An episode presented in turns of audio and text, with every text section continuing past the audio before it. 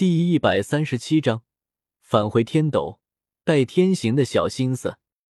望着滚落的朱长生的人头，朱家仅剩的两名封号斗罗眼神中皆是透露的绝望。昏暗之中降临无数的黑影，剩余已经放弃抵抗的长林军惊恐的看着四面八方慢慢靠近的黑影。当第一声惨叫响起，就注定这无尽的夜色要再次染尽猩红。星罗帝国的官道上，一辆豪华的马车徐徐的向着天斗帝国进发。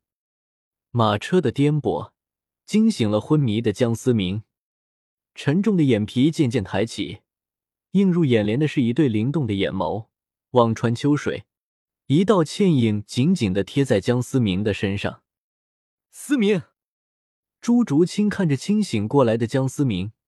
疲惫的面庞上不由露出了几分放心的笑容，少女处子的清香顿时让江思明此刻的精神为之一振。看着胸前的浑然天成，江思明体内气血不自觉的向下集中。呃，竹清，能从我身上起来吗？江思明感受到自身的变化，有些尴尬的说道。听到江思明此话的朱竹清愣了愣。随即感受到江思明身体的变化，脸上不由得浮现淡淡红晕。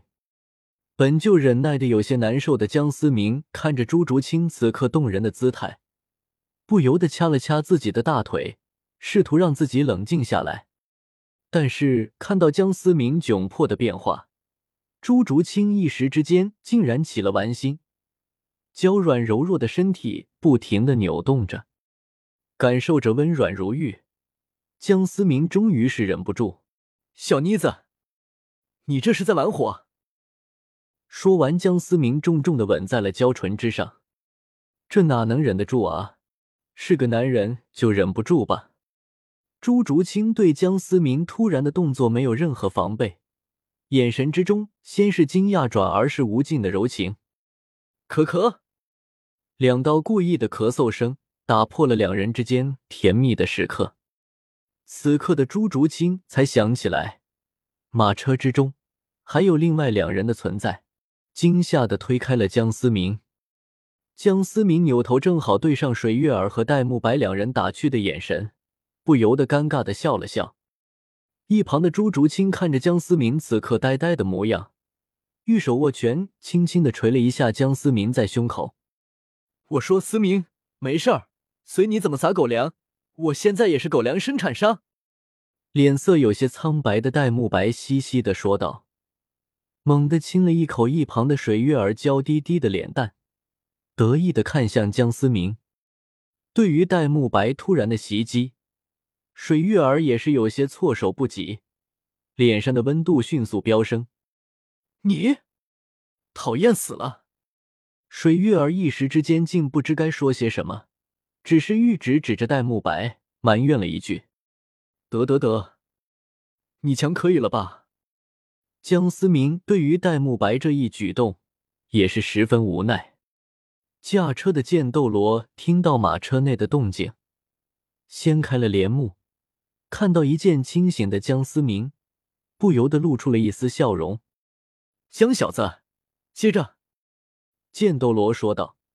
随即扔给了江思明一枚戒指魂导器，江思明一把接过，慢慢的支撑起身体，有些好奇剑斗罗到底给了他什么东西。这是戴天行给你的，说是谢礼。剑斗罗有些莫名其妙的说道。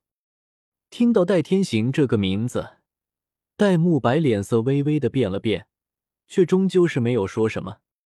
江思明倒没有太过惊讶。戴天行这招借刀杀人，稳固了戴家在朝堂中的地位，不给点东西确实也说不过去。江小子，这次凶险程度远比你想象的要大，星罗城外集结了将近十五万的兵力，这不是戴天行给我们收拾尾巴，恐怕你小子早就凉凉了。剑斗罗有些心有余悸的说道：“那可是十五万装备精良的军队呀。”并不是十五万的平民百姓，任凭魂师随便砍。朱竹清等人也是感到赞同。他们是亲自感受到十五万的星罗军队对他们造成的压迫感。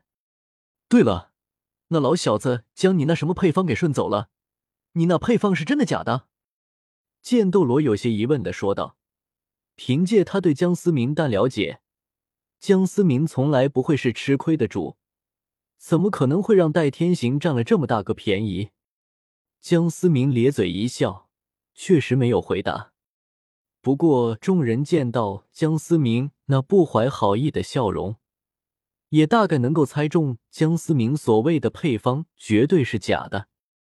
就在大家注意力集中在江思明不怀好意的笑容上之时，原本面带笑容的江思明突然神色一变，大声对着剑斗罗喊道：“勾勾勾！”众人脸色皆是一变，以为是出现了什么敌情。剑老头，搞鸡毛啊！赶快刹车啊！前面有条沟。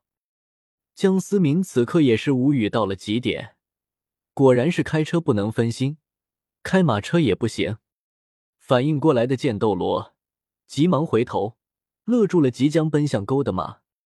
此刻，剑斗罗的心情郁闷到了极点。堂堂封号斗罗，给人驾马车就算了，竟然还被嫌弃了。马车内看着戏剧性的一幕，先是愣了愣，接着全都不由得哈哈大笑。一份嬉戏打闹后，众人皆是安静了下来。朱竹清有些心疼的看着江思明那半张恐怖的红骷髅脸，不由得想要伸手去抚摸，却被江思明拦了下来，深情的望着朱竹清灵动的双眸说道：“没事的，会变回来的。”朱竹清看着江思明近在咫尺的脸庞，深情的吻在江思明的嘴唇上，良久，唇分。朱竹清枕在江思明的腿上，沉沉的睡去。脸上终于放下了最后一丝疲惫，江思明看着眼前的少女，眼神中充满了温柔。一旁的水月儿看到朱竹清和江思明亲密的动作，也效仿朱竹清枕在了戴沐白的腿上，露出来可爱的笑容，满意的闭上了眼睛。戴沐白有些得意的对着江思明挑了挑眉毛，表示你这种难度的动作，我也可以拥有。江思明白了他一眼，随即便研究起了戴天行给他的戒指魂导器，注入魂力，感受到魂导器中的物品时，江思明先是有些惊讶，不过还没来得及兴奋，下一刻脸色就不由得一黑，黑光闪过，三块晶莹剔透的魂骨出现在江思明面前。按理说，戴天行能给三块魂骨，绝对是大方的可以。江思明本来还有些惊讶，为什么对自己这么大方？但看到眼前这三块魂骨，其中两块分别是黑暗圣火的左手骨和光明圣火的右手骨，江思明也就大概能明白戴天行的意思。当然，最让江思明无语的是，戴天行仿佛生怕江思明不知道呀，专门拿特大号的标签将魂骨的出处标了上去。不过，剩余的那块魂骨倒是让江思明稍微弥补了点落差感。一块无影魔猫等右臂骨，明显是留给朱竹清的。江思明虽然看不出三块魂骨的年份，但从色泽和出处上来判断，品质尽管比不上十万年魂骨，恐怕也是上上等。江思明心中不由得有些感叹：看来戴天行对于戴沐白真的十分的喜爱。帝国之中的争权夺利，恐怕戴天行早就厌倦了吧？只是身处在这个位置上，只能做自己该做的事情。但显然，戴天行不想让自己最疼爱的儿子继承他这般充满阴谋的生活。当初让戴沐白去往天斗帝国，应该就是想让戴沐白彻底的远离皇室朝堂的纷争，所以没有选择将魂骨亲自交给戴沐白。而是选择借助江思明的手，将这两块魂骨交给戴沐白，也是不想让戴沐白对星罗帝国还有留恋。江思明看着正在挑逗、假装睡着的水月儿的戴沐白，有些纠结，到底要不要将魂骨之上的标签撕掉。